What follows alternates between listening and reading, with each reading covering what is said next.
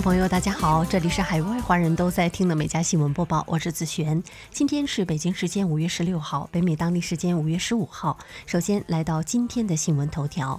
美国俄亥俄州哥伦布市警察去年枪杀了一名手无寸铁的黑人男子，如今哥伦布市政府已经与这名男子家属达成了一千万美元的和解协议。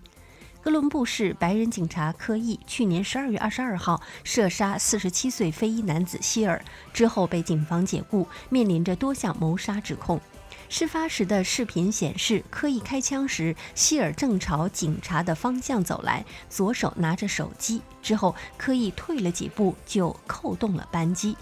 而在警察打开执法摄像头后拍摄的画面中，可以听到科伊对躺在地上痛苦呻吟的希尔大声发号施令，要求他将双手放在身侧。之后，希尔被送往医院，伤重不治死亡。现场没有发现任何武器。好，进入今天的焦点新闻。美国国土安全部当地时间十四号发布了新全国恐怖主义咨询系统公告，警告称，随着一些州放松新冠防疫限制，恐怖分子可能会趁机再次袭击大规模集会。此前，美疾控中心十三号建议，完成新冠疫苗接种者参加活动的时候可以不戴口罩。美国土安全部表示，此前对公共容量的限制减少了发生致命袭击的机会后，现在暴力极端分子可能会利用美国各地放松管控的机会，对更广泛的目标实施袭击。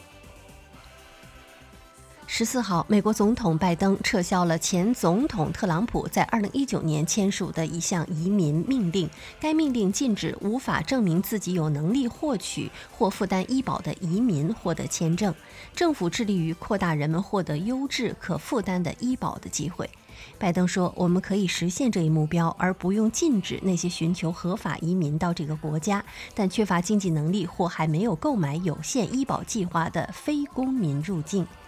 据介绍，拜登已经命令国务院、卫生部和国土安全部的领导人审查根据2019年公共制定的任何法规、命令、指导文件、政策和任何其他类似的机构行动，并发布修订的指南。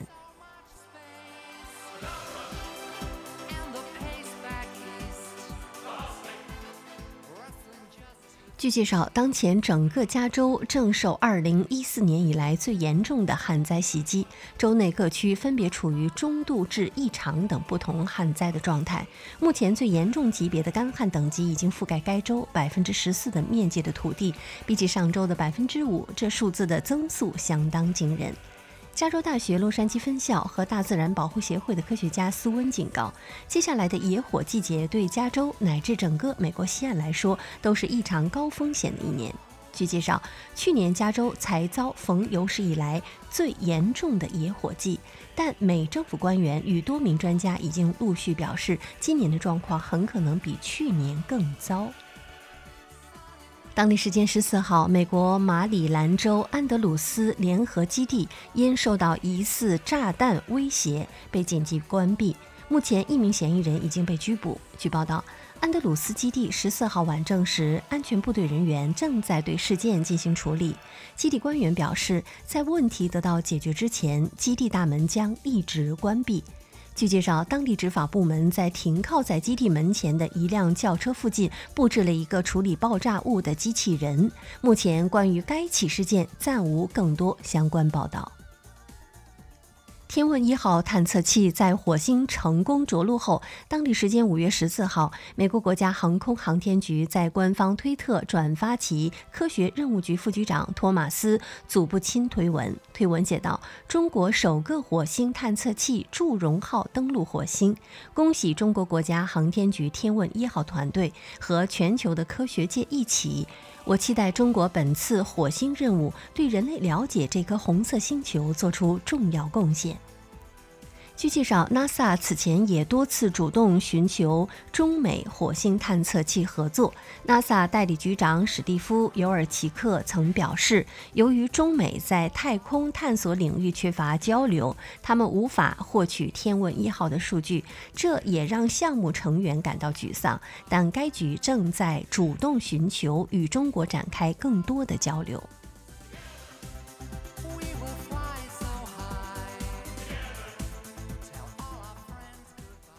美国一条主输油管道因黑客攻击停运六天，虽然已经于十三号全线恢复运行，但是截止到十四号，民众仍在恐慌抢购汽油，造成了多地加油站闹油荒，甚至连首都华盛顿将近九成加油站都无油可加。美国汽油价格跟踪企业汽油伙伴公司十四号表示，全美大约一点四一万个加油站无油可加，比高峰时期的一点六二万个略有缓解。黑暗面黑客组织多个服务器十四号被关闭，尚不清楚是何人或哪个机构所为。知情人士曾于十号披露，美国执法部门已关闭这一黑客组织的一个服务器。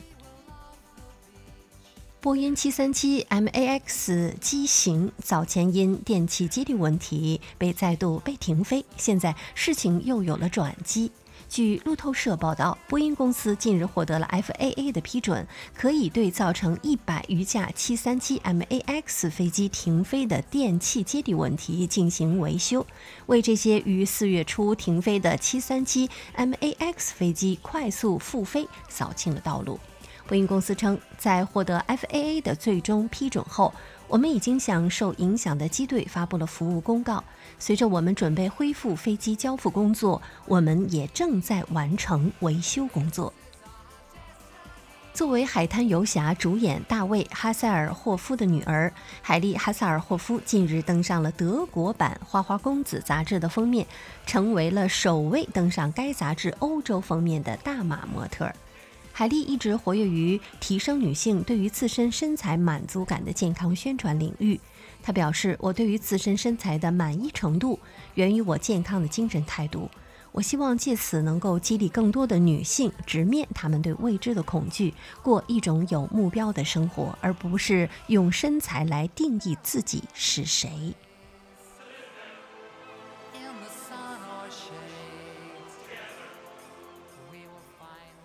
加拿大国防部当地时间五月十四号发表声明，宣布负责加拿大全国新冠疫苗分发工作的丹尼·福廷少将因接受内部的调查，不再履行这一职责。不过，声明没有透露福廷调查原因。声明说，今天丹尼·福廷少将已不再执行其在加拿大公共卫生署的任务，等待军队调查的结果。代理国防参谋长艾尔中将会与福廷少将。将就下一步工作进行审核。福廷在二零二零年十二月被加拿大卫生署提议担任副署长，协助采购新冠疫苗并分配，以及新冠疫苗的物流与运营。美国加利福尼亚州彩票开奖，价值两千六百万美元的大奖却无人认领。据报道，该彩票是在洛杉矶沃克县一家便利店售出的。便利店工作人员透露，购买中奖彩票的是一名女子。近日来到店中，称自己的彩票被意外放入了洗衣机清洗，现已毁坏。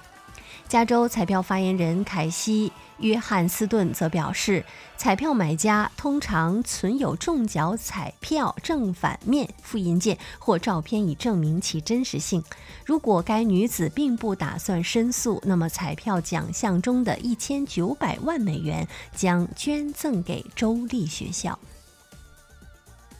全球最年轻的加密货币富翁。以太坊创始人布特林近日向印度慈善基金会捐赠价值约十二亿美元的柴犬币，以帮助印度抗击疫情。也正是因为他的大量抛售，导致柴犬币的价格一度暴跌近百分之四十。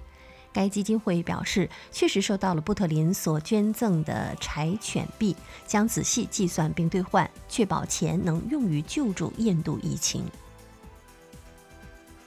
西班牙画家毕加索的画作《坐在窗边的女人》近日以破亿美元的高价在美国纽约佳士得拍卖行成交。这是近两年全球艺术品拍卖实际成交价首次超过一亿美元，凸显了毕加索在艺术领域的特殊地位。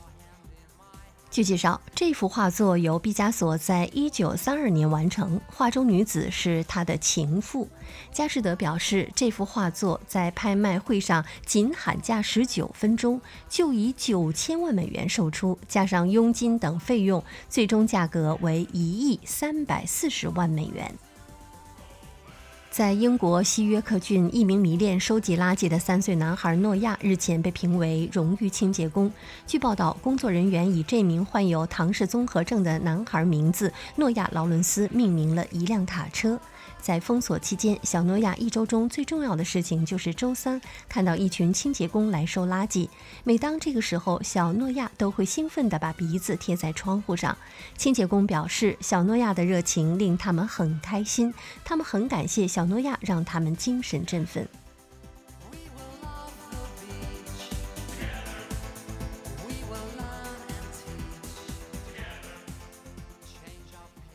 全俄挖坟大赛挖坟无极限，十四号在新西伯利亚举行。根据比赛的规则，参赛的各地区选手以小组形式参加，两人一组。各小组需竞速挖出一个长两百厘米、宽八十厘米、深一百六十米的坟坑。